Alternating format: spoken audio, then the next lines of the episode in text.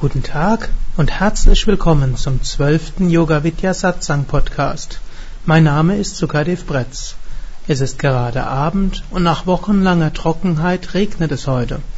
Und weil ich das Regengeräusch so wunderschön finde, lasse ich jetzt einfach das Fenster auf und habe so für die Einleitung ein wunderschönes Hintergrundgeräusch. Der heutige Podcast ist wieder ein Jubiläumspodcast. Das Dutzend ist voll. Die Zahl zwölf hat in verschiedenen spirituellen Traditionen eine besondere Bedeutung. Das Jahr zum Beispiel hat zwölf Monate. So ist zwölf die Zahl der Sonne. Surya Namaskar, die yogische Sonnengebetsübung, hat auch zwölf Stellungen. Zwölf schließt also immer einen bestimmten Zyklus ab.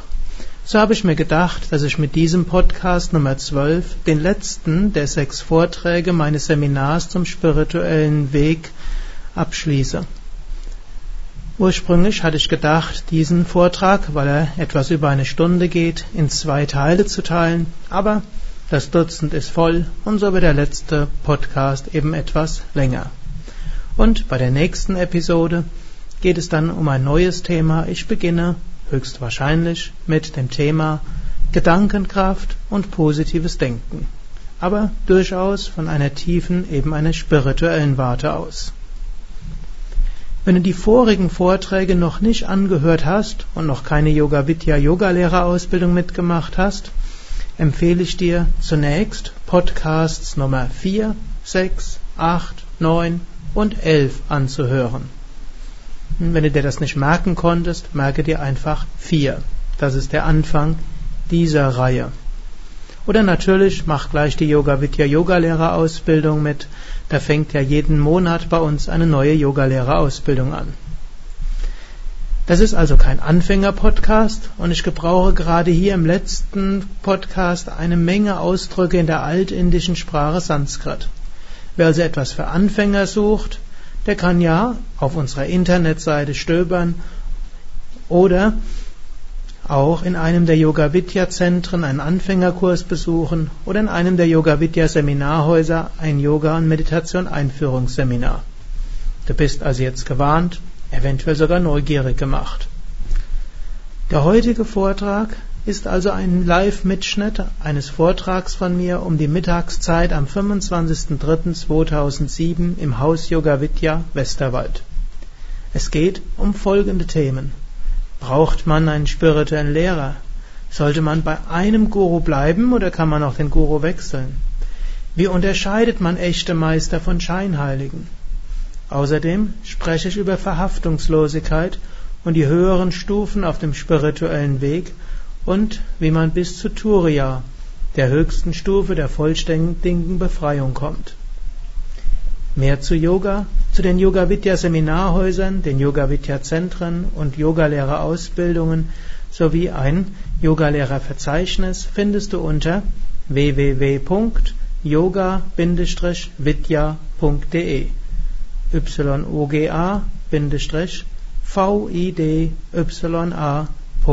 yoga-vidya.de Ich sage weiterhin yoga-vidya.de Oft höre ich jetzt, dass man sagt, statt Bindestrich minus.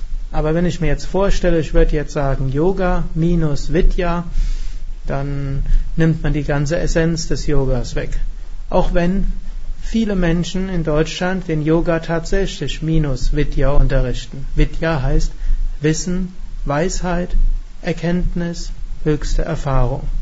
Und viele Menschen praktizieren Yoga ohne tiefere Erkenntnis. Gut, sie bekommen Gesundheit, Entspannung und mehr Energie. Das ist natürlich auch gut. Aber bei Yoga Vidya wollen wir die Entspannungstechniken und Atemtechniken verbinden mit Weisheit und höchster Erkenntnis. In dem Vortrag geht es natürlich jetzt nicht um die Gesundheitsaspekte des Yoga, sondern über die tieferen Aspekte des Yoga.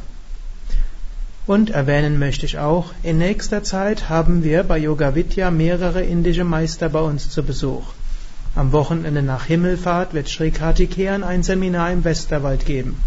An Pfingsten ist Swami Yoga Swarupananda bei uns hier im Haus Yoga Vidya Bad Meinberg.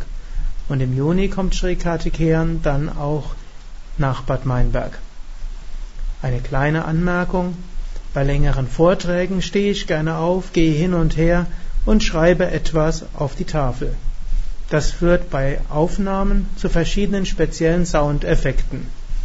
Du bekommst also etwas Abwechslung, denn dies ist ein etwas längerer Vortrag. Jetzt also nach dieser längsten Einleitung, die ich bisher zu einem Podcast gegeben habe, der Vortrag Der spirituelle Weg, Teil 6. Ich hatte heute Morgen gesprochen über Vicharana, über die vier Purusharthas in Vicharana.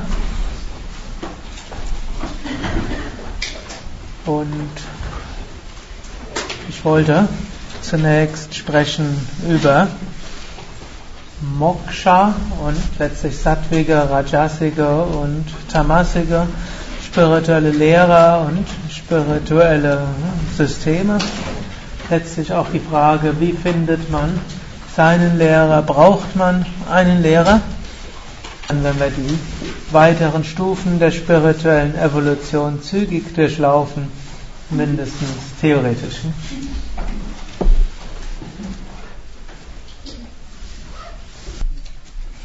Zunächst nochmal die Frage, die Frage, die öfters aufkommt, braucht man einen spirituellen Lehrer? Muss man bei einem spirituellen Lehrer bei einem bleiben? Kann man von mehreren lernen? Wie ist das so? Wenn man an die Frage rangehen kann, die einfachste Weise wäre eine empirische. Wir schauen uns die selbstverwirklichten Meister an und wie das bei denen gewesen ist. Denn letztlich, wir wollen ja, gut, ob alle, aber im Yoga wollen wir die Selbstverwirklichung erreichen und so können wir schauen, wie machen es denn die Selbstverwirklichten. Und da gibt es tatsächlich die verschiedensten. Es gibt tatsächlich solche, die ohne einen Meister die Verwirklichung erreicht hatten. Dazu gehört zum Beispiel Ramana Maharshi und Ananda Maima, die hm, zu den großen Lehrern des 20. Jahrhunderts gehört haben und mehr oder weniger kann man fast sagen, auf die Erleuchtung gestolpert sind. Der Ramana Maharshi war 16 Jahre alt gewesen und hatte plötzlich das Gefühl, er wird sterben. Also legte er sich hin, er merkte, er hört auf zu atmen, Herz schlägt nicht mehr und die körperlichen Funktionen haben aufgehört. Dann hatte er gedacht, ja, ich denke ja noch, wenn ich schon sterbe, dann aber richtig. Und hat sich dann vorgenommen, dann müsste ich auch aufhören zu denken. Dann hat er aufgehört zu denken und ist in Samadhi eingetreten. Er ist dann auch wieder zurückgekommen zu seinem Körper, hat dann noch einige Jahre sehr intensiv meditiert, aber mehr oder weniger geführt, so von innen heraus. Und es wird angenommen, dass er irgendwann die Erleuchtung erreicht hat. Gut, bei Ananda Mahima war es vielleicht noch ein bisschen komplexer und lang, länger. Also solche Meister gibt es auch. Es gibt auch einen Meister namens Dattatreya in der indischen Mythologie der vor vielen tausend Jahren gelebt haben soll, der hat 24 Lehrer gehabt. Darunter einen Elefant, eine Blume, eine Biene und den Wind und die Erde. Wenn ihr das Buch an habt von Swami Shivananda, Feste und Fastentage, da gibt es im Kapitel Dattatreya Jayanti alle 24 Lehrer von Dattatreya. Also alle Ereignisse, die ihm, die kamen, hat er als Lehrer gesehen. Also das gibt's auch. Dann gibt es solche, solche Meister, die hatten verschiedene Lehrer hintereinander. Und dazu, dazu zählt zum Beispiel Ramakrishna, der hatte zum einen hm, von seinem Vater einiges gelernt, weil er eben in einer Brahmanenfamilie geboren war. Dann später hat er von einem anderen Priester einiges gelernt, denn er wurde dann zum Priester bestellt. Dann hat er eine tantrische Lehrerin gehabt, die ihn eingeführt hatte in Kundalini-Praktiken. Also tantrischer Lehrer ist jetzt nicht sexuelle Lehrer, sondern tantrisch sind so mehr die Kundalini-Techniken.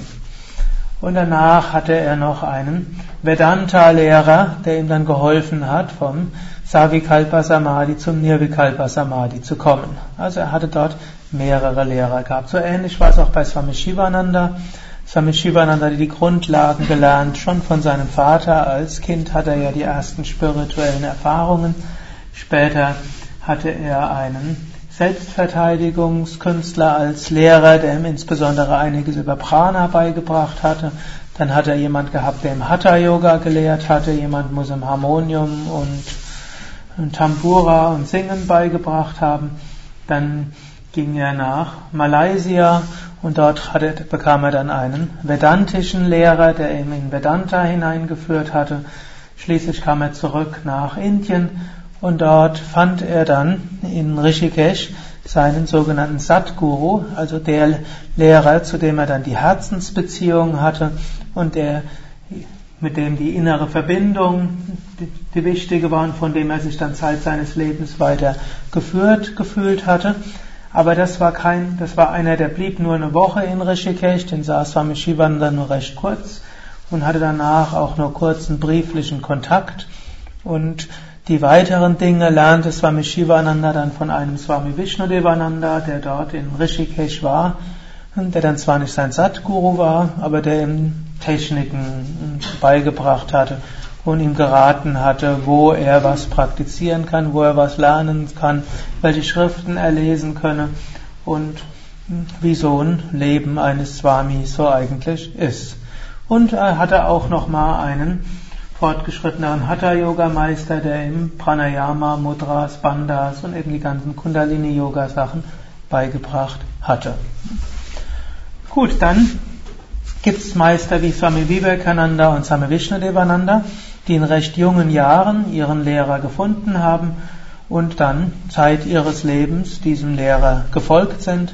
Swami Vishnu hat mit 17 den Swami Shivananda kennengelernt und bis zu seinem physischen Tod war Swami Shivananda immer der Meister von ihm, den er immer verehrt hatte, bei dem er ja auch zwölf Jahre gedient hatte, der ihm den Segen gegeben hatte und in dessen Namen er immer unterrichtet hatte. Ebenso Swami Vivekananda als Student traf er Ramakrishna und blieb dann eine Weile bei ihm und bis zu seinem physischen Tod hat er sich immer als Schüler von Ramakrishna gefühlt. Swami Vishnu hatte, hatte allerdings parallel zu Swami Shivananda auch einzelne Lehrer, von denen er etwa einiges gelernt hat. Der Swami Shivananda war keiner, der Yoga-Stunden gegeben hatte oder Pranayama gelehrt hatte. Gut, Anfang der 40er Jahre soll er auch ein paar Yoga-Stunden gegeben haben, aber der Swami Vishnu kam erst Ende der, Ende der 40er Jahre. Der Swami Shivananda hat Satsangs geleitet, Kurzvorträge gegeben, Bücher geschrieben und kurze Anweisungen gegeben. Hat er mehr gesagt, mach jeden Tag eine Stunde Asanas und Pranayama, aber hat sich jetzt nicht angeguckt, ne, was genau zu machen war. Und so hatte der Same Vishnu dann andere Lehrer, die ihm das, die Asanas und das Pranayama weiter beigebracht haben und verschiedenes andere. Und das waren zum Teil äh, ältere Schüler von Swami Shivananda, aber gerade was jetzt die Pranayama Mudras betroffen hat, noch einen anderen Hatha Yogi, von dem er das gelernt hatte. Hm, also das nur als Beispiele. Deshalb die eine Antwort auf die Frage, braucht man einen Lehrer? Antwort, nicht unbedingt, aber es ist hilfreich. Und auf die Frage, sollte man bei einem Lehrer bleiben, hm, solange man von einem Lehrer gut inspiriert ist und keinen besseren gefunden hat, hm, dann ist es gut, bei einem zu bleiben. Nur, vor, nur wenn man Lehrer wechselt, das sollte man nicht leichtfertig machen. Vor allen Dingen sollte man vom Guru-Hopping Abstand nehmen. So ein amerikanischer Ausdruck. Guru-Hopping, man geht zu dem Lehrer, wenn es dort schwierig wird, geht man zum nächsten und dann zum nächsten. Dabei ist man eigentlich nur auf Subecha zurückgelandet. Immer dann, wenn es ans Eingemachte geht und man mit seinen Schattenseiten konfrontiert wird oder man doch feststellt, die anfänglichen Hoffnungen haben sich, erfüllen sich nicht im nächsten halben Jahr, rennt man schnell zu jemand anders und man wird nirgendwo tief. Also dort ist es gut, mindestens eine Weile bei etwas zu bleiben und das systematisch zu praktizieren. Manche Menschen, die hier Seminare besuchen oder Yogalehrerausbildung, sagen auch, ich habe eigentlich schon meinen Lehrer, ist das okay? Und die Antwort in unserer Tradition ist, von unserer Seite aus ist es okay, aber du müsstest deinen anderen Lehrer fragen, ob es für ihn okay ist. Es kann auch sein, dass jemand eine Herzensverbindung hat zu einem anderen Lehrer. Der lehrt aber nicht ganz so systematisch oder befindet sich irgendwo in Indien umgeben von 100.000 Schülern und da kriegt wirklich eine systematische Schulung kriegt man nicht. Die innere Verbindung ist da und dann ist hier zum Beispiel eine Yogalehrerausbildung etwas, wo man den klassischen Yoga-Weg sehr systematisch kennenlernt und eben auch lernt, wie man unterrichtet. Wir hatten auch schon Teilnehmer, die wurden sogar von ihrem Lehrer zu uns hingeschickt, weil sie sagen, das wird, das ist eine gute Lehrerausbildung, das ist klassisches Yoga und die sind nicht fanatisch. Da kannst du hingehen, ohne dass du dort eindoktriniert wirst, aber auch ohne dass du verflachten Yoga kennenlernst. Und das war sogar schon bei Swami Shivananda so, dass er auch Schüler in seinem eigenen Ashram hatte, die anderen Meistern gefolgt sind, die aber aus Platzgründen oder sonstigen Gründen keine Schüler in ihrem Ashram mehr aufgenommen haben oder vielleicht einfach zu weit weg gewohnt haben. Zu Swami Shivanandas Zeiten waren die Reisezeiten in Indien noch länger als heute.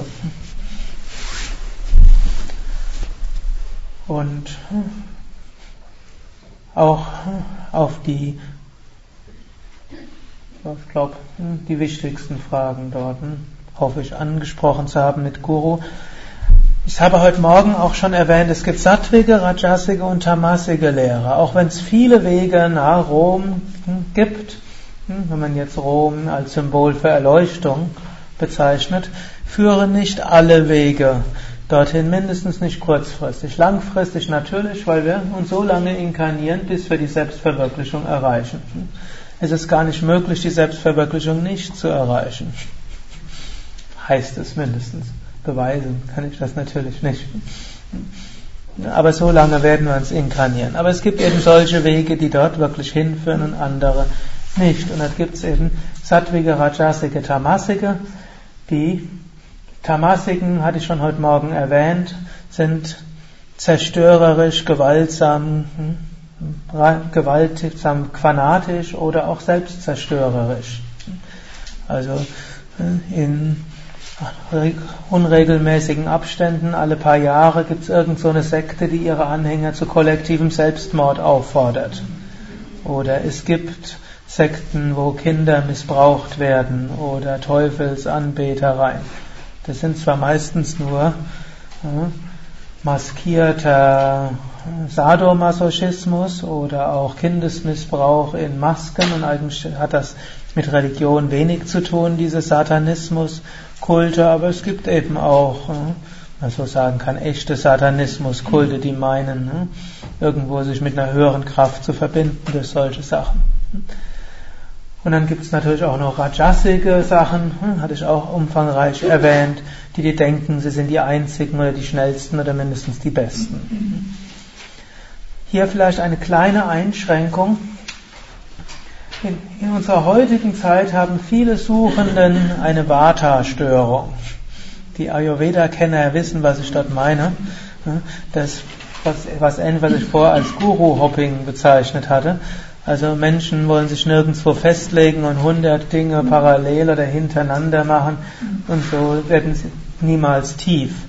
Und so haben Viele Meister wollen ihre Schüler dort etwas mehr inspirieren, indem sie dann sagen, dass der Weg, den sie lehren, ganz besonders großartig ist. Und wenn man dann in ihren Vorträgen mal zu oder der Schriften, dort gibt es manche Meister, wird man denken, die sind eigentlich ein bisschen eingebildet von ihrem Weg und ein bisschen Rajasik. Aber da muss man fragen, stimmt das, sind die das wirklich auch im Alltag? Wie gehen sie um mit anderen Meistern? Ich werde nie vergessen, ich war mal in einem indischen Ashram und dort wurde, kam der Lehrer rein und so richtig indisch, die, alle haben sich vor ihm verneigt und verbeugt und er wurde dort verehrt. Also mir ist es da ein bisschen mulmig im Magengegend geworden. So in der Shivananda-Tradition ist das erheblich weniger üblich, auch wenn es manchmal so, so Videos gibt, wo Swami Shivananda sehr verehrt wird. Aber im Ashram haben sie mir gesagt, das war nur mal Ausnahme an Guru Purnima oder Mahasamadhi und nur während der letzten Jahre, als der Swami Shivananda nicht mehr die Kraft hatte, sich dagegen zu wehren. Also normalerweise hat er sich sehr gegen ne, Guru-Verehrung dort. Hm, zur Wehr gesetzt. Und das Hare Vishnu sowieso. Aber hm, dort war halt so ein Lehrer und der wurde über alle Maßen dort verehrt. Und dann kam dann auch jemand noch vor, noch und hat dann erzählt, wie großartig dieser Meister war. Und dann habe ich gedacht, ich muss jetzt aufpassen und weggehen. Und dann wurde plötzlich ein anderer vorgestellt im Publikum. Und das war ein Meister von einer ganz anderen Tradition, der war nur zu Besuch. Und der wurde dann auf die Bühne ge gebeten und dann wurde der über alle Maßen gelobt und dann haben sich alle vor ihm verneigt und er wurde verehrt. Der war zwar das erste Mal im Ashram, aber wohl, nachdem die vorher gesagt haben, ihr Guru ist der Größte, jetzt war plötzlich er der größte Guru. Ne? Das war dann einfach der Hang der Inder zur Übertreibung, wie das ja oft südländische Völker so haben. Und dann war ich ein bisschen beruhigter. Die waren dort nicht fanatisch, ne, sondern war halt einfach überschwänglich. Ist natürlich schwierig, wenn ein Deutscher das mitkriegt und dann das noch dazu dann sein Meister und dann nimmt er das wörtlich und dann kommt aus einem ursprünglichen, sehr weiten spirituellen Gemeinschaft wird dann plötzlich irgendwas Fanatisches. Und um Schülern ein paar Richtlinien zu geben, wenn sie überlegen, ist ein Meister für sie, oder ist das ein Meister, der authentisch ist, hat schon der Kommentar, ein Kommentator von Patanjalis Yoga Sutra im ersten, im ersten Jahrhundert nach Christus ein paar Kriterien gegeben, ob man einem Meister folgen kann oder nicht. Anscheinend war das schon vor 2000 Jahren ein Problem.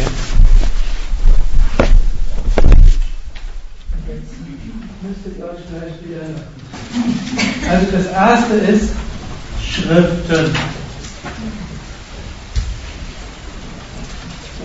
Spiritualität gibt es schon seit Jahrtausenden und die Essenz der Spiritualität ist schon seit Jahrtausenden bekannt und große Meister beziehen sich daher auch auf alte Traditionen. Wenn ein Meister sagt, alles was ich bisher gehört habe, ist alles nur unsinnig, gilt nur für ein früheres Zeitalter, als Menschen auch dumm waren oder ungebildet oder einfach nur noch nicht so hoch entwickelt wie wir heute.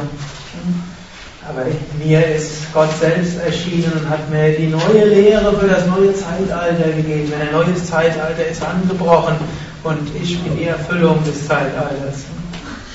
Die Leute können das mit viel Enthusiasmus sagen. Dann seid vorsichtig. Die genetische Ausstattung des Menschen hat sich seit ein paar Dutzend tausend Jahren nicht mehr geändert und die grundgeistige Funktionsweise auch nicht. Also wenn sich dort jemand auf was altbewährtes ne, stützt, ist es gut.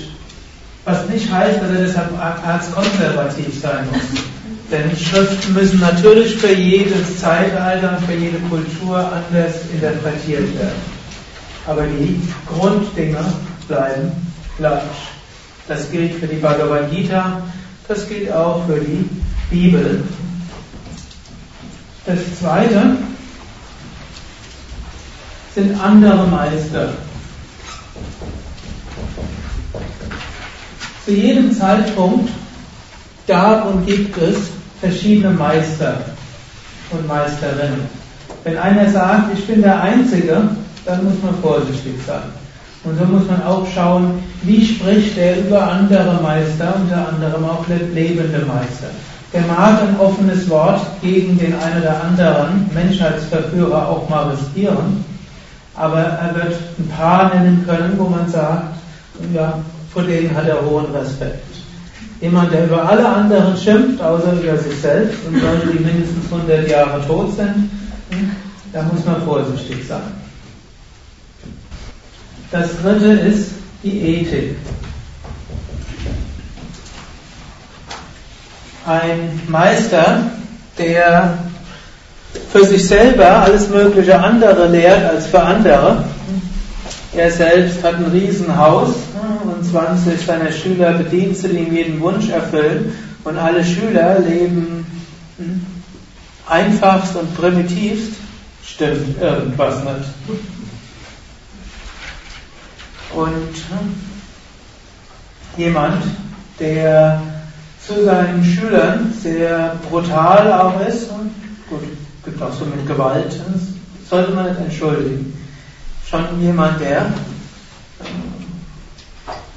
wo es zu viele Geschichten über sexuelle Gespielinnen des Meisters gibt, sollte man auch vorsichtig werden. Zwar stimmt nicht alles, was dort erzählt wird, aber es stimmt öfters, als man sich vorstellt. Oder wenn der Meister ein größeres Bankkonto in der Schweiz hat, oder in einem Land, das eigentlich ein Rechtsstaat ist, dort alle möglichen Gesetze nicht beachtet werden, also eine Diktatur, da in der Diktatur kann man nicht wirklich gesetzeskonform sein, wenn man Gutes tun will, aber wenn man in einer offenen Gesellschaft ist und dann systematisch Gesetzesbrüche dort Geldhinterziehung ist, sollte man auch vorsichtig sein. Und dann gilt auch, je höher der Anspruch des Meisters ist, umso höher die Messlatte, an der er gemessen werden sollte. Also wenn ein Meister sagt, er sei selbstverwirklicht, dann muss man besonders darauf achten, auf die ethische Vollkommenheit. Swami Shivananda hat mal humorvoll gesagt, um, um einen Meister zu testen, gibt es die SB40-Methode. S heißt Schuh, B heißt Beating und 40 heißt 40 Mal. Nimm einen alten Schuh und schlag den Meister 40 Mal. Wenn er immer noch freundlich und segnend ist, dann könnte seine Behauptung korrekt sein. Wenn der Same Vishnu uns das erzählt, dann hat er immer gesagt, but I'm not self-realized, don't try it on me. Ich bin nicht selbst verwirklicht, bitte probiert's nicht an mir.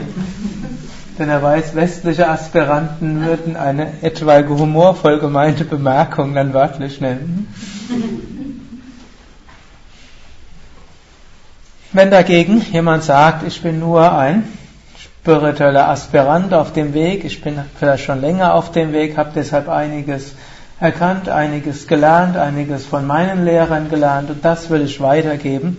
Und dann stellt er fest, er ist nicht ganz so vollkommen, er ist auch mal niedergeschlagen, er ist auch mal verliert er die Fassung, reagiert auf Kritik nicht ganz so souverän, wie man das erwarten würde, oder hm, trennt sich gerade von seiner Frau hm, oder sonst etwas. Hm.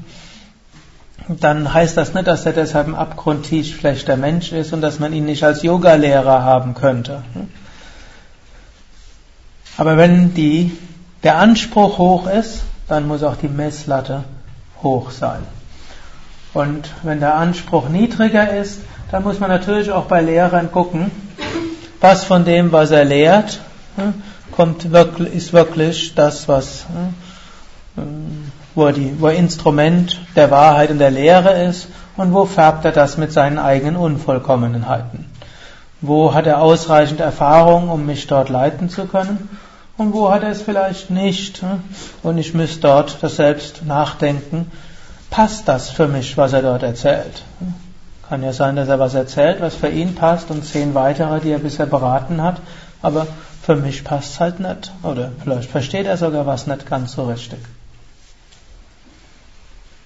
So will ja grundsätzlich immer Yoga einen befreien, aber nicht zu einer falschen Freiheit führen, wo man einfach tut, was in den Sinn kommt, sondern wo wir frei werden von hm, allen Beschränkungen und allen Identifikationen.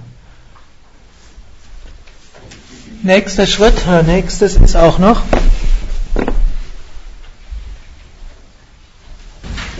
Kein essentieller Unterschied zwischen Meister und Schüler. Also der Meister sagt nicht, ich bin der einzige Auserwählte und ihr seid alle Dummköpfe, sondern Jesus selbst hat gesagt, seid vollkommen, wie euer Vater im Himmel vollkommen ist. Seine Schüler haben ihn immer als Meister genannt und dann sagte der, sagte Jesus, wird der Schüler vollkommen, wird er wie sein Meister.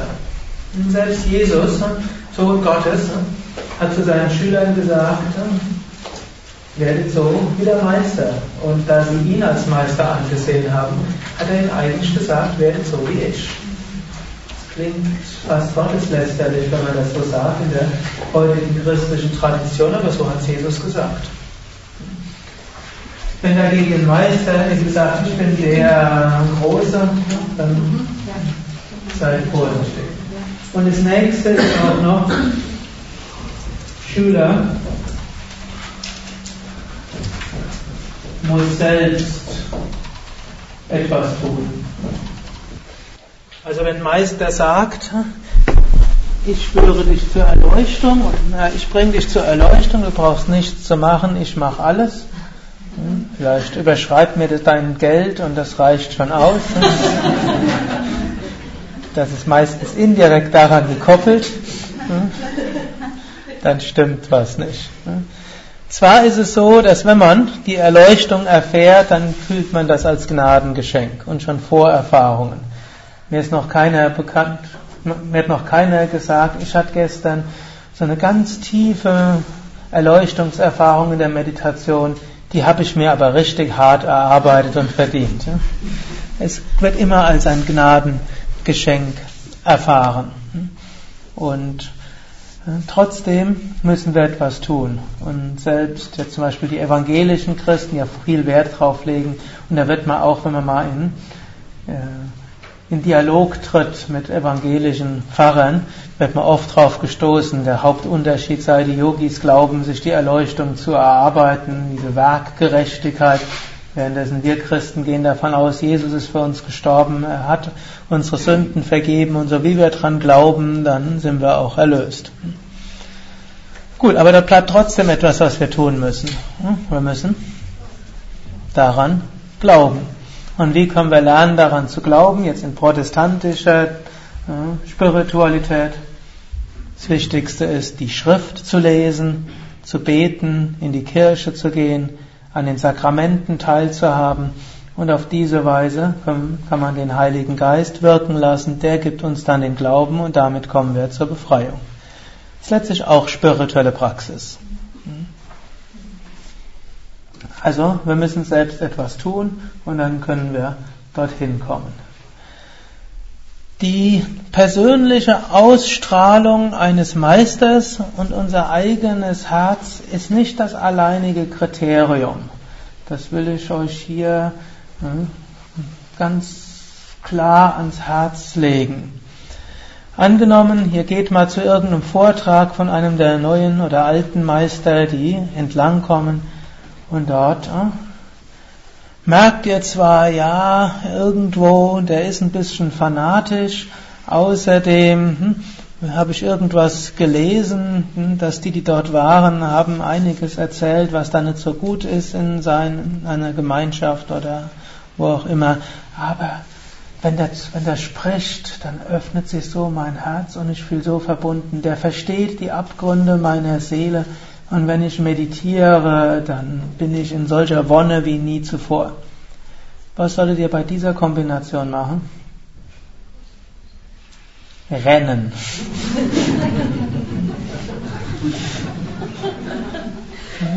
Es gibt Menschen, die haben eine hypnotische Ausstrahlung auf andere. Extremfall war Hitler.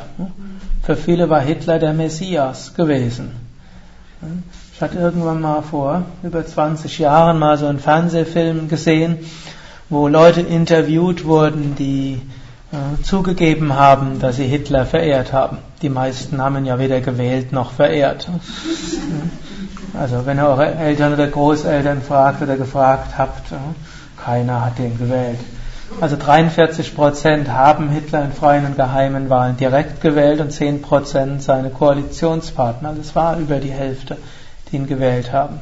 Und höchstwahrscheinlich 1936, wenn, er, wenn nochmal eine Umfrage gemacht worden in eine Wahl, hätte sie wahrscheinlich mit 80 Prozent gewonnen. Geht man heute von aus. Und da wurden Menschen interviewt und da gab es so eine Frau, die hat gesagt, sie hätte ein Bild auf ihrem, in ihrem Wohnung gehabt, er hätte Kerzen vorab angezündet und es sei ein Wunder passiert, wenn, er zu, wenn sie zu Hitler gebetet hätte. Oder ein anderer hat beschrieben, er war eigentlich Kommunist gewesen und Anfang der 30er Jahre gab es ja da die wildesten Wahlkämpfe. Wenn man heute davon spricht, dass unsere Jugend gewalttätig wird, frage ich mich, wann war sie denn weniger gewalttätig? Vielleicht direkt nach dem Zweiten Weltkrieg. Aber sicherlich nicht während dem Zweiten Weltkrieg, sicherlich nicht während der Nazi-Diktatur, sicher nicht in den, den Anfang der 30er Jahre, sicherlich nicht davor. Jedenfalls dort ist er eigentlich reingekommen, um dort eine Nazi-Demonstration oder Wahlveranstaltung zu stören, bewaffnet mit allen möglichen Wurfgeschossen.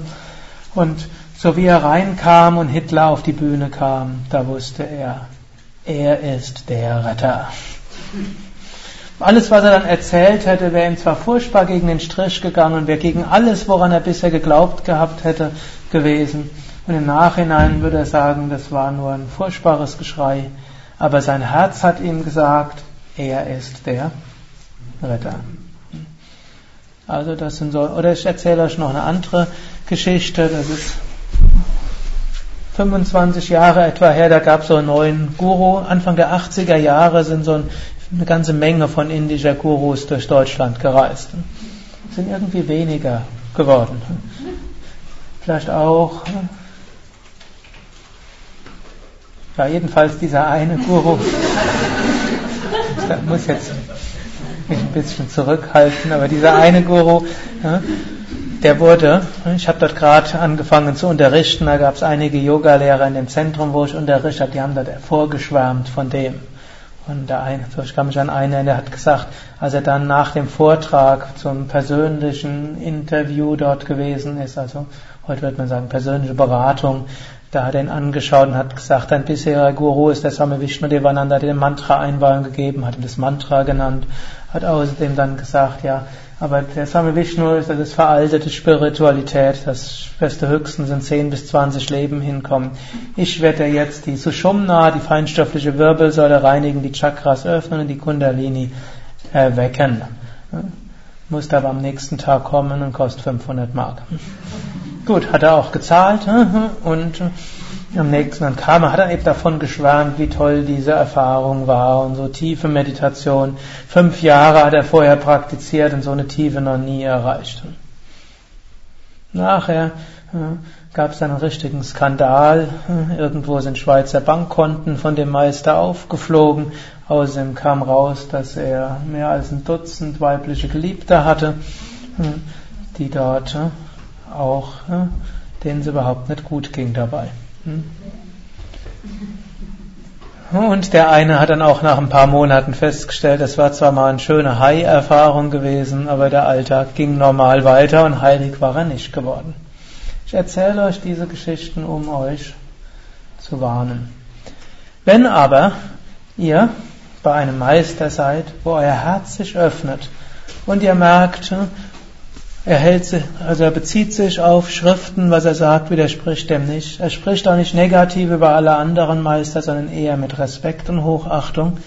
Er scheint einen ethisch guten Lebenswandel zu führen und die engeren Schüler von ihm bemühen sich auch darum. Es, es gibt da keine allzu große Geheimniskrämerei. Er selbst macht nicht zu viel Unterschied zwischen sich und seinen Schülern. Gut, ein bisschen Unterschied wird es geben. Und er sagt, dass er nicht besser ist als alle anderen, sondern alle können es erreichen. Gut. Und wenn dann noch das Herz dabei ist, dann schätzt euch glücklich und seid dankbar.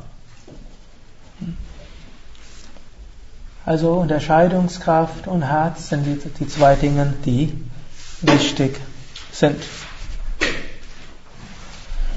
Auf der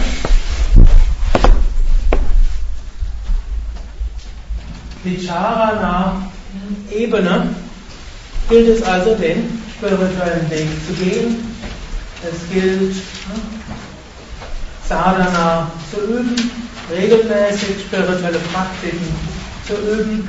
Es gilt, alles, was für uns wichtig ist im Leben, irgendwie auch zu spiritualisieren, auf eine gewisse Verhaftungslosigkeit zu haben, als ich vorher gesprochen habe, sattliche Bedürfnisbefriedigung. Dazu gehört aber auch eine Verhaftungslosigkeit dazu. Also es gibt auch Menschen, die sind dann zu verhaftet. Man stellt fest, das und das brauche ich zum Essen und wehe, da ist mal irgendwas anderes dabei. Es gibt bestimmte Dinge, da bin ich natürlich konsequent, also Fleisch, Alkohol, Zigaretten, Kokain und solche Sachen kommen nicht über meine Lippen. Ich will jetzt nicht sagen, dass das alles gleich wäre, aber. Also ich will jetzt keinen Raucher mit einem Kokainsüchtigen gleichsetzen. Aber das sind so Dinge, die nicht über meine Lippen kommen würden, sofern es mir nicht gewaltsam verabreicht würde. Und, aber ansonsten, ich weiß, was mir gut tut, was, ich, was mir gut schmeckt und ich weiß auch, was gesund für mich ist. Aber angenommen, ich werde mal eingeladen zu, ich habe eine Tante, zu der habe ich ein recht gutes äh, Verhältnis und sie wird mich einladen und dann hat sie doch, das ist schon älter, vergessen, dass ich auch keine Zwiebeln esse und jetzt ist halt im Salat Zwiebeln, dann esse ich halt auch die Zwiebeln.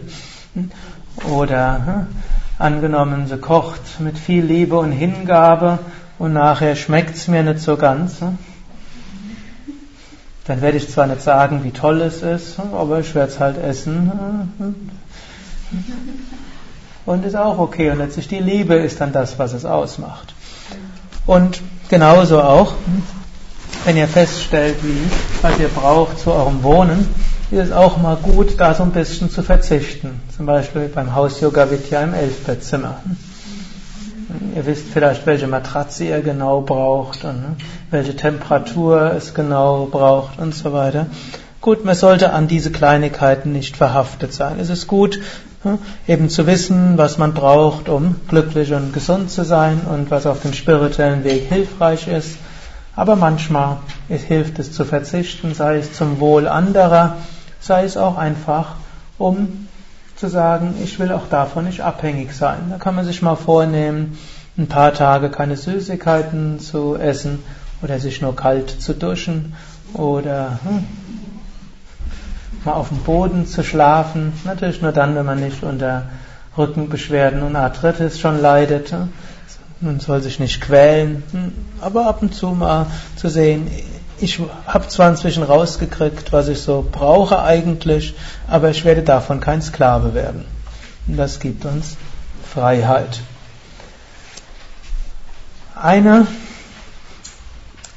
Gefahr auf Vicharana ist, wenn wir uns dort irgendwann zu gemütlich einrichten und dann aus Yoga so eine Art yogischen Lebensstil machen, an dem wir dann zu sehr verhaftet sind. Und daher gilt es, dass wir ab und zu mal auf Dinge verzichten, die wir denken, die wichtig sind und unabdingbar sind. Wenn wir all das beachten, dann kommen wir irgendwann auf die nächste der Bhumikas. Wer kann sich noch erinnern, wie die heißt? Tanu Manasa. Tanu heißt wörtlich ausdünnen, Manas ist der Geist. Hanumanasa ist das Ausdünnen des Geistes. Wird man dann verrückt? Das ist natürlich nicht gemeint, dass man verrückt ist, man kann hochintelligent sein und all seine Fähigkeiten großartig weiterentwickelt haben. Aber es heißt, der Geist ist durchlässig geworden. Wir haben Zugang zu unserem inneren Selbst. Man kann sagen, in Tanumanasa wird der spirituelle Weg nicht nur spannend und erfüllend, wie in Vicharana, nicht nur ein aufregendes Abenteuer mit Höhen und Tiefen, gut, und manche sehen mit Siegen und Niederlagen oder mit ne, Ab- und Zugeben und, ne, wenn man es ausdrücken will, verschiedene Temperamente sehen den jeweils anders. Sondern in Tanumanasa, da wird der Weg ne, besonders schön. Hanumanasa ist charakterisiert, dass man in der Meditation regelmäßig den Dhyana-Zustand erreicht. Die meisten von euch haben schon die acht Stufen des Yoga mal gehört. Yama, Niyama, Asana, Pranayama, Pratyahara, Dharana, Dhyana Samadhi. Auf die Meditation bezogen heißt Asana, wir können uns hinsetzen. Pranayama, wir können unseren Atem kontrollieren. Pratyahara, wir richten unsere Aufmerksamkeit ins Hier und Jetzt oder mehr nach innen. Dharana heißt, wir bemühen uns um Konzentration. Und für die meisten Menschen schwankt zwischen Asana, Pratyahara, Dharana, was man so anstellt, wenn man sitzt. Manche arbeiten überhaupt noch an der Sitzhaltung, Manche bearbeiten mehr am Atem, manche versuchen immer wieder den Geist zurückzubringen von dem, was er jetzt noch so stört, weil der Raum zu kalt, zu warm ist. Schalt vielleicht die Lüftung wieder an. Raum zu kalt oder zu warm oder die Leute zu laut oder zu leise oder sonst irgendwas ist. Gut, und dann bemüht man sich um die Konzentration und daran. Jana ist, wenn wir in die Meditation hineinfallen und es schön ist. Also, wir sind konzentriert ohne Anstrengung. Es fällt uns leicht, konzentriert zu sein. Wir werden meditiert, könnte man auch sagen. Es sind Glückserfahrungen, vielleicht Lichterfahrungen, vielleicht irgendwelche schönen Berufungserfahrungen oder einfach nur ein Gefühl von Energie, Liebe, Geborgenheit. Auch auf Vicharana kann man das ab und zu mal spüren. Auf Tanumanasa geschieht das regelmäßig. Auf Tanumanasa ist man deshalb auch stark erfüllt von Ananda und Prema. Nicht vollständig und andauernd, aber doch gestrahlt durch. Ananda heißt Wonne, Prema heißt Liebe. Weil man in der Meditation diesen Zugang hat zu dieser inneren Liebe und diesem inneren Glück und die, oder die Verbindung hat zum Göttlichen beides kann man ja als Erfahrung haben, trägt sich das auch in den Alltag. Wenn man nur in der Meditation schöne Meditationserfahrungen hat und so wie man die Wohnung verlässt oder die Augen aufmacht, sich über alles Mögliche ärgert, dann war Meditation zwar schön, aber auf Tanumanasa ist man noch nicht. Das nächste auf Tanumanasa ist die Intuition wird stark und zum wichtigsten Entscheidungsmittel. Natürlich, jeder Mensch hat auch Intuition und eine ganze Menge von Entscheidungen werden durch Intuition getroffen. Nicht nur von spirituellen Aspiranten, auch solche, die auf den Begriff Spiritualität allergische Reaktionen haben. Auch die können durchaus Menschen sein, die eine gute Intuition haben. Aber in, auf vorigen Stufen kann die Intuition in die richtige Richtung führen, sie kann einen aber auch in die falsche Richtung führen. Sodass eigentlich gerade auf Vicharana Intuition immer gekoppelt sein muss, auch durch konkretes Viveka Unterscheidungsvermögen, wie ich ja schon im Laufe des Wochenendes mehrmals so gesagt habe. Wenn man plötzlich so wie eine Art Berufungserlebnis hatte, muss man dann noch fragen, wie soll sich das genau ausdrücken. Wenn man irgendwie das Gefühl hat, genau das sollte ich tun, muss man auch nochmal hinterfragen. Sowohl, war es wirklich meine Intuition oder einfach nur irgendein Wunsch, den der hatte, mit dem ich gerade gesprochen habe und der hat vielleicht sein Prana und seine Gedanken in mich hineingebracht und jetzt denke ich, es ist mein eigener Wunsch. Oder es ist einfach eine uralte Sehnsucht, die hoffnungslos veraltet ist, aber jetzt, weil sich die darüber liegenden Spannungen geöffnet haben, kommt die nochmal vorübergehend an die Oberfläche meines Geistes. Also mit Viveka müssen wir es verbinden. Aber in Tanumanasa, dort übernimmt die, die Intuition die Hauptfunktion.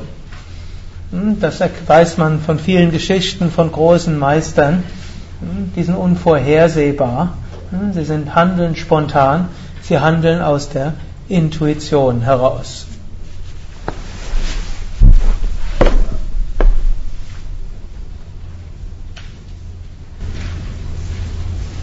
Und schließlich auch, man mag das Gute.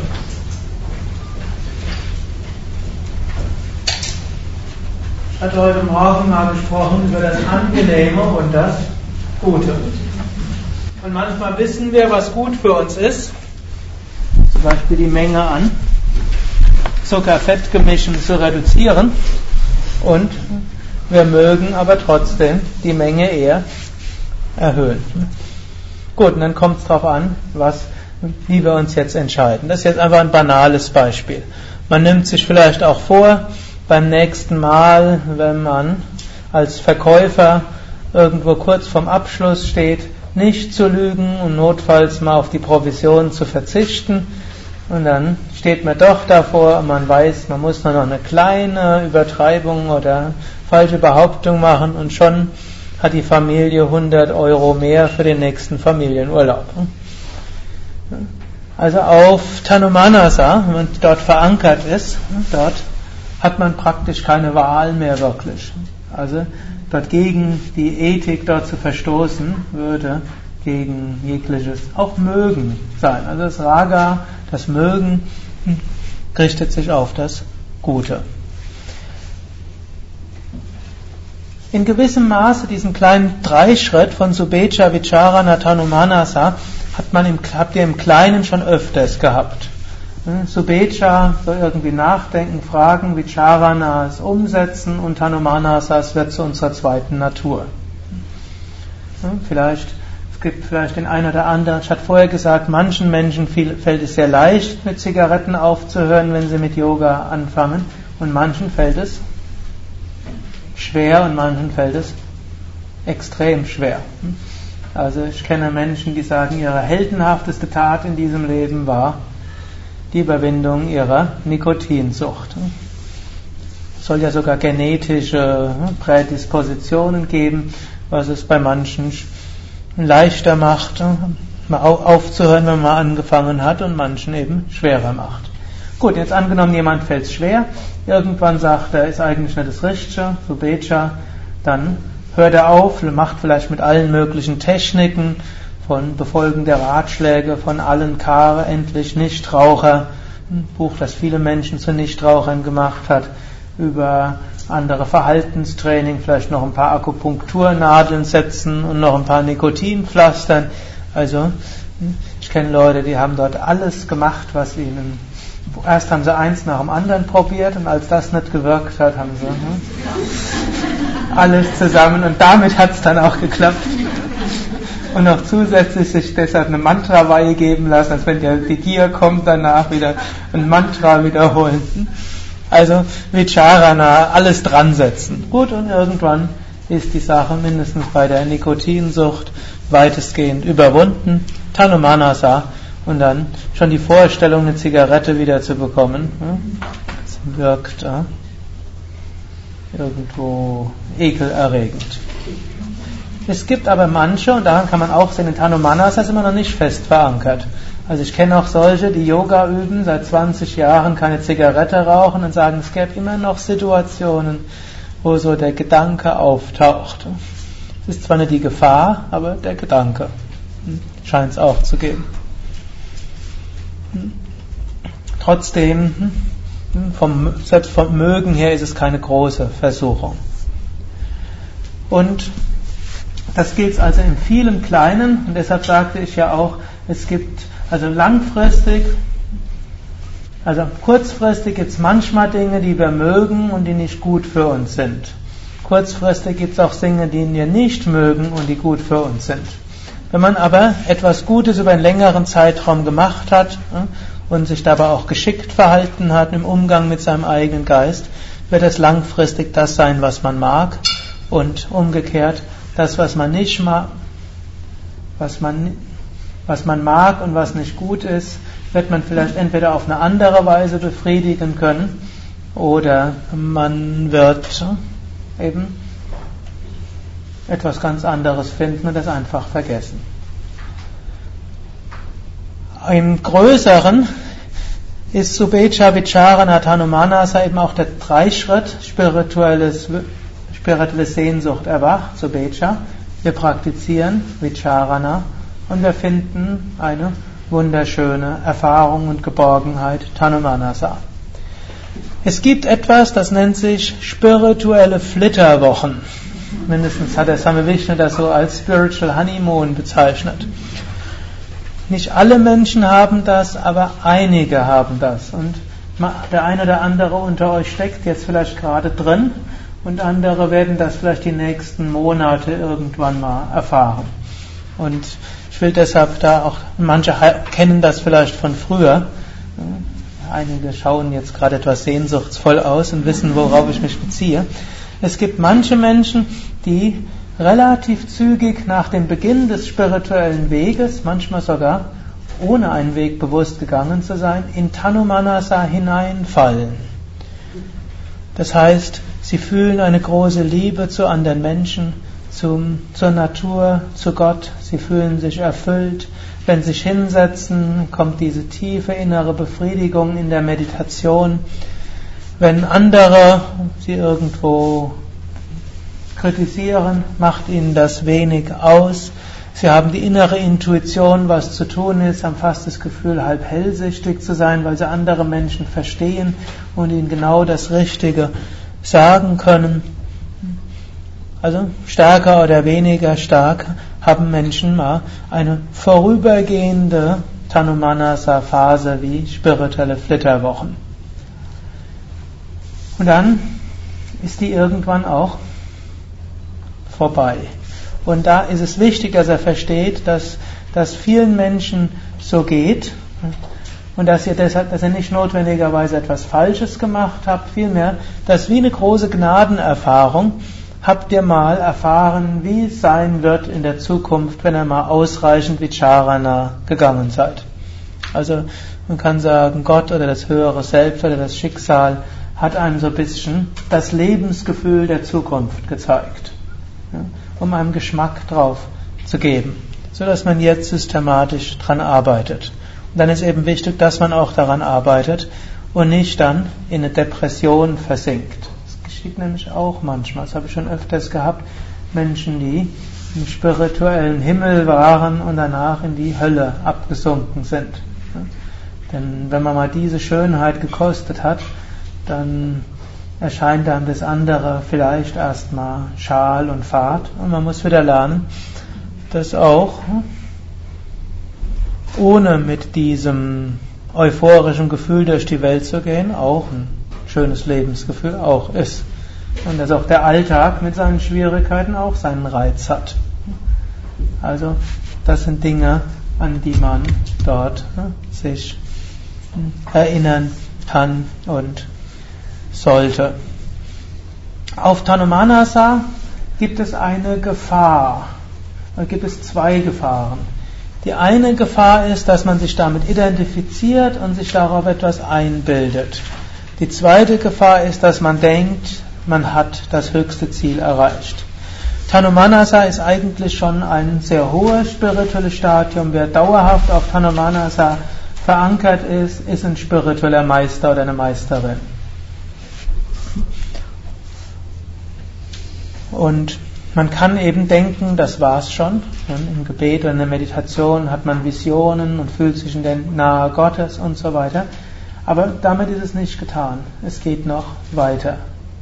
Manchmal das Problem, in, wenn jemand so von selbst in Tanumanasa hineinschlittert und dann nicht versteht, dass das ne, noch nicht das höchste Ziel ist. Und die zweite Gefahr ist, man bildet sich etwas darauf ein, dass man besser ist als andere. Es geht einem ja auch besser als anderen. Man ist ein liebevollerer Mensch, ein vergebenderer Mensch. Und zu meditieren ist jetzt nicht eine Frage, dass man sich überwinden muss zu meditieren, sondern es geht alles relativ einfach. Und dann fragt Menschen beginnendem Tanumanasa sagen dann, ja, was machen, was erzählen die anderen dort alles so? Oder wenn sie dann Lehrer sind, ich bin der Größte.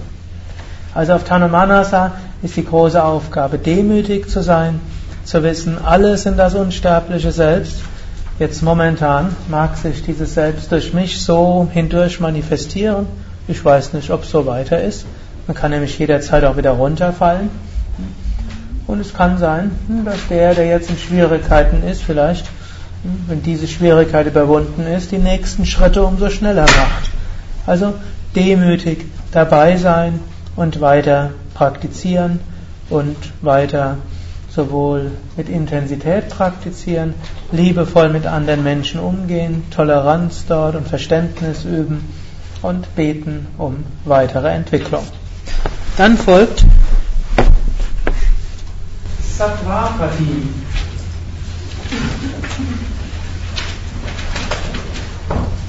Das Erlangen von Reinheit.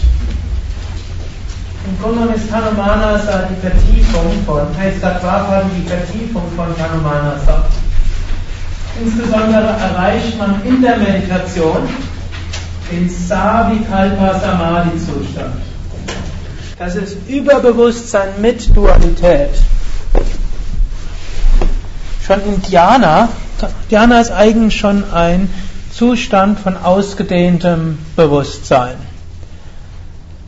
In, aber dort in Dhyana kann man noch hören, man kann sehen, man kann fühlen, also die Sinne sind noch da, es ist alles mit Wonne und Konzentration und Bewusstseinserweiterung verbunden, aber es ist etwas Konkretes, was man dort erfährt. Bei Savikalpa Samadhi verschmilzt der Meditierende mit dem Objekt der Meditation. Es ist ein Absorbiertsein in dir, in der Meditation, mit noch viel größerer Wonne verbunden als in Dhyana. Aber es gibt noch eine gewisse Dualität, wo man sagt, ich erfahre diesen Wonnenzustand. Also es gibt noch ein Ich und es gibt den Wonnezustand. Es gibt zwar eine Verbindung mit dem Unendlichen, aber ich bin, man hat das Gefühl, ich bin eins mit dem Unendlichen. Also es gibt das Unendliche und es gibt Ich und es gibt die Erfahrung, dass wir eins sind, aber es ist noch nicht die reine Einheit. Wenn ihr euch jetzt nicht zu viel darunter vorstellen könnt, macht jetzt nicht zu viel. Zum einen, hm, ihr, ihr werdet es dann erfahren, wenn ihr es wirklich erfahrt. Zum anderen gibt es auch Wochenenden, wo wir das etwas mehr vertiefen oder im Yoga, Behandlung des Yoga Sutra, zweite Hälfte, erstes Kapitel oder viertes Kapitel, wo es um die einzelnen Samadhi-Stufen geht, hört ihr dort noch mehr drüber. In Sattvapati erwachen die sogenannten Siddhis. Siddhis sind übernatürliche Kräfte, ein bestimmter Ausdruck nicht wirklich, weil sie nicht wirklich übernatürlich, sondern sie sind nur außergewöhnlich. Große Meister können alles Mögliche manifestieren, aber nicht jeder, der parapsychologische Phänomene manifestiert, ist deshalb ein Meister. Also es gibt Hellseher, die Dinge erkennen können. Irgendwann mal bin ich mal versehentlich in New York so zu einer Hellseherin reingeschlittert, einfach mal so aus Neugier. Und die hat meine Hand angeguckt und hat mir dann erzählt, du bist seit so und so vielen Monaten in New York und du bist mit einer Freundin seit so lange zusammen und es gibt dort den und der, der eine Autoritätsperson ist und der hat dich hier hingeschickt und hat mir sogar gesagt, wie lange ich noch in New York sein würde. Also Dinge, die so unmöglich hätte wissen können. Also ich muss sagen, ich war da schon ziemlich verblüfft. Gut, danach hat sie noch irgendwas erzählt, sie wollte noch meine Aura reinigen, dazu müsste teure Kerzen aufstellen, das wird 500 Dollar kosten. Da wusste ich so ganz mit der Erleuchtung war es nicht so. Als ich dann raus bin, hat sie auch gleich eine Zigarette angezündet. Also man kann übernatürlich, also außergewöhnliche Fähigkeiten und Kräfte haben, auch ohne deshalb erleuchtet oder Meister zu sein. Also passt auch dort auf, wenn, irgend, wenn ihr irgendwo jemanden habt, der ganz außergewöhnliche Fähigkeiten hat. Das heißt nicht, dass er auf Sattvapati ist. Nur jemand, der auf Sattvapati ist, hat fast notwendigerweise außergewöhnliche Fähigkeiten. Und dort gilt es, dass man die Siddhis nicht missbraucht und auch noch nicht mal bewusst benutzt. Zwar kann ein Meister es gar nicht vermeiden, dass außergewöhnliche Dinge geschehen in seiner Gegenwart, aber er sollte nicht denken, ich habe es selbst gemacht und er sollte sie auch nicht zur Schau stellen. Wenn sie geschehen, geschehen sie halt. Es gibt hunderte von Briefen von Swami Shivananda, wo Schüler dann beschreiben, welche Wunder dort passiert sind. So später wurde auch irgendwie so ein Buch aus einigen dieser Briefe gemacht, Miracles of Shivananda, wo so einige ähm, Erfahrungsberichte beschrieben wurden. Einen, den ich so kenne, war aus Südafrika. Dort war die Frau, hatte, war mit Krebs diagnostiziert und sie sollte irgendwie eine Operation bekommen. Und dann hat sie dort einen Brief geschickt, an, der Mann hat einen Brief an Swami Shivananda geschickt und dann einen Tag vor der Operation hatten beide so eine Vision von Swami Shivananda und dass da so ein Licht durch den Körper gegangen ist und so eine Stimme, lass dich nicht operieren. Und dann am nächsten Tag haben sie darauf bestanden, dass nochmal Untersuchungen gemacht werden statt die OP und der Tumor war vollständig verschwunden und Zwei Wochen später kam dann ein Brief von Swami Shivananda, bis vielleicht sogar noch länger, als wir damals Brief gebraucht haben. Und dort hieß es dann, ich habe oben Triambakam für deine Frau gebetet. Und das Datum war genau das Datum, wo die Frau diese, wo die beiden diese Erscheinung hatten. Also so gibt es hunderte von Briefen von Schülern von Swami Shivananda, die sowas erlebt haben. Ich habe auch jemanden gekannt, die ist hier in den Ashram gekommen und ist dann vor dem Bild, war nicht in dem Raum, sondern als auch der Krishna-Raum vorher, dass wir dort waren, war das Bild von Swami Shivananda. Wer ist dieser Mann? Und da habe ich gesagt, ja, Swami Shivananda, der Lehrer meines Meisters und die inspirierende Kraft hinter diesem Ashram. Ja, der sei hier vor 20 Jahren erschienen und seitdem würde er hier regelmäßig erscheinen und immer dann, wenn es irgendwie schwierig ist vor wichtigen Entscheidungen dort, würde er ihr Kraft geben, dass sie dann zur Entscheidung kommen würden. Also, so Geschichten gibt es. Nicht jeder Schüler von Swami Shivananda hat solche Erfahrungen, aber solche Erfahrungen gibt es. Aber wenn man Swami Shivananda gefragt, hast du das gemacht, dann hat er nur gesagt, ich habe an Gott gebetet und was dann geschehen ist, hat Gott bewirkt und der Glaube des Schülers. Es gibt noch einen Unterschied zwischen einem Meister und einem Avatar. Darüber werden die Teilnehmer der Ausbildung später auch noch mal mehr hören. Avatar ist eine Herabkunft Gottes. Also eine Herabkunft Gottes oder Sohn Gottes, egal wie man es nennen will, der darf auch CDs frei nutzen. Nur ein Meister wird das typischerweise nicht tun, denn wenn er es zu viel macht, verbraucht er zum einen sein Prana, zum anderen identifiziert er sich wieder damit und außerdem denkt er, ich muss den Gang der Weltgeschichte ändern, weil so wie sie ist, ist sie nicht okay. Und das ist schon ein bisschen Anmaßung und da man mit Anmaßung nicht zur Verwirklichung kommt, ne, kommt man wieder runter und muss wieder Bescheidenheit lernen.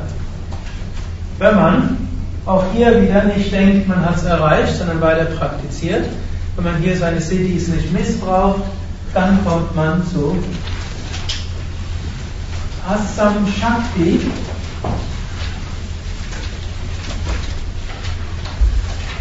Und Assam Shakti heißt eigentlich wörtlich von nichts berührt allerdings zugeben, so ganz mag ich die Übersetzung nicht. Das klingt so eher wie ein Felsbrocken oder sowas. Swami Shivananda sagt im Gegenteil, Meister hat ein Herz wie Butter, schmilzt bei den Leiden von anderen. Aber man ist nicht persönlich berührt von persönlichen Erfolgen, Misserfolgen und so weiter, sondern man ist mehr verbunden mit dem Höchsten. Und hier wird erreicht, Nirvikalpa Samadhi. Nirvikalpa Samadhi, überbewusster Zustand ohne Dualität. Eigentlich, hier hat man die Selbstverwirklichung erreicht.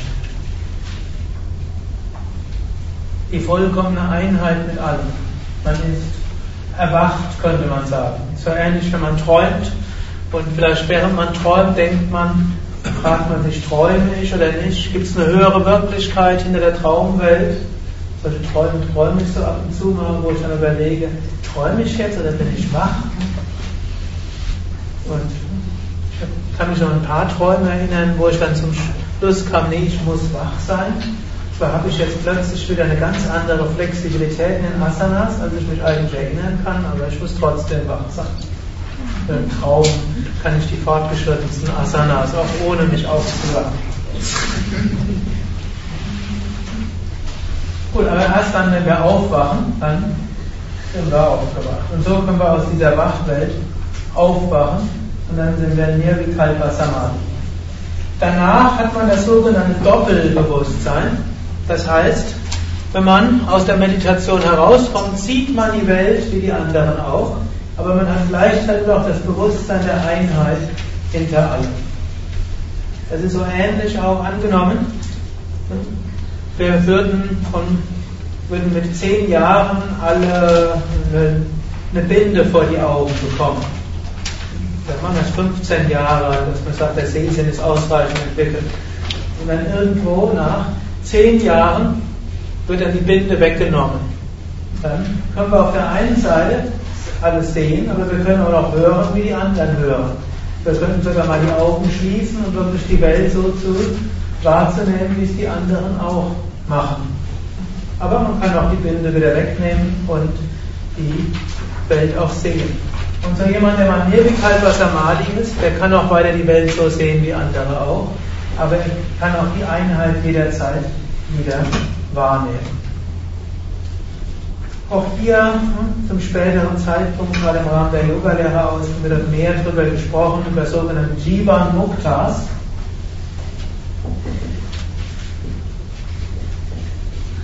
Lebendig Befreite.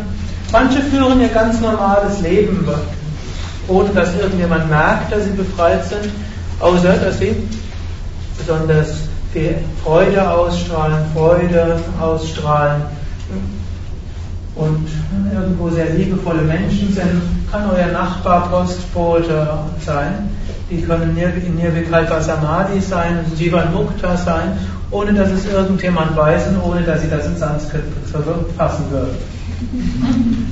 Es gibt andere, die werden dann Lehrer und große Meister, Meisterinnen, entweder im kleinen Stil mit wenigen Schülern, im größeren Stil mit mehr Schülern.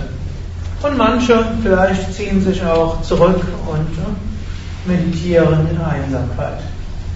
Die Mehrheit gehört zur Kategorie 1, das heißt, sie führen ein normales Leben normal weiter und wird eigentlich von niemandem so richtig bemerkt.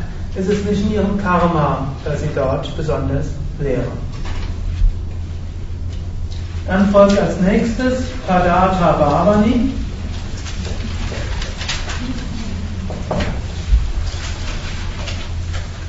Dort das in Asam Shakti vorhandene Doppelbewusstsein kippt etwas. Das heißt, der Meister, die Meisterin ist sich hauptsächlich der Einheit bewusst und nur viel weniger dieses Körpers äh, bewusst. Und in Asam Shakti wird ein Mensch sich eben ganz normal verhalten können und wird auch Entscheidungen treffen können, aktiv werden können. Bei Padata Bhavani heißt es, dass der Mensch von sich aus selbst keine Initiative mehr übernimmt. Wenn man ihn was bittet, wird er es machen. Hm, wenn man nichts bittet, wird er nichts machen. Wenn man ihm nichts zu essen gibt, dann wird er fasten. Und wenn man was zu essen gibt, wird er essen. Bevor ihr jetzt alle Angst davor habt und sagt, dann mache ich kein Yoga mehr. Im Normalfall geschieht Padata Bhavani gegen Ende des Lebens und dauert nur relativ kurz. Auf eine weniger spirituelle Weise haben das ja auch viele alten Menschen, zwar jetzt nicht im Sinne der unendlichen Wirklichkeit, irgendwann, wenn das Karma weitestgehend vorbei ist, haben die keine Wünsche mehr, viel in der Welt zu bewirken oder zu tun. Also Padata Bhavani, so gegen Ende des Lebens. Und dann folgt irgendwann Turiya. Dharma ist praktisch ganz aufgebraucht und das Bewusstsein bleibt nur noch beim Unendlichen und der Körper nach ein paar Sekunden, Minuten, maximal drei Wochen, ohne dass er nochmal sich bewegt oder Mensch zurückkommt zum Normalbewusstsein, stirbt dann auch irgendwann. Und Turiya mündet dann in Maha Samadhi in den großen Samadhi. Ursprünglich ist es ein Ausdruck für selbstverwirklichte Meister. Heutzutage wird es oft bei jedem Yogameister, egal ob verwirklicht oder nicht, gesagt, er ist tot, er hat Mahasamadhi erreicht.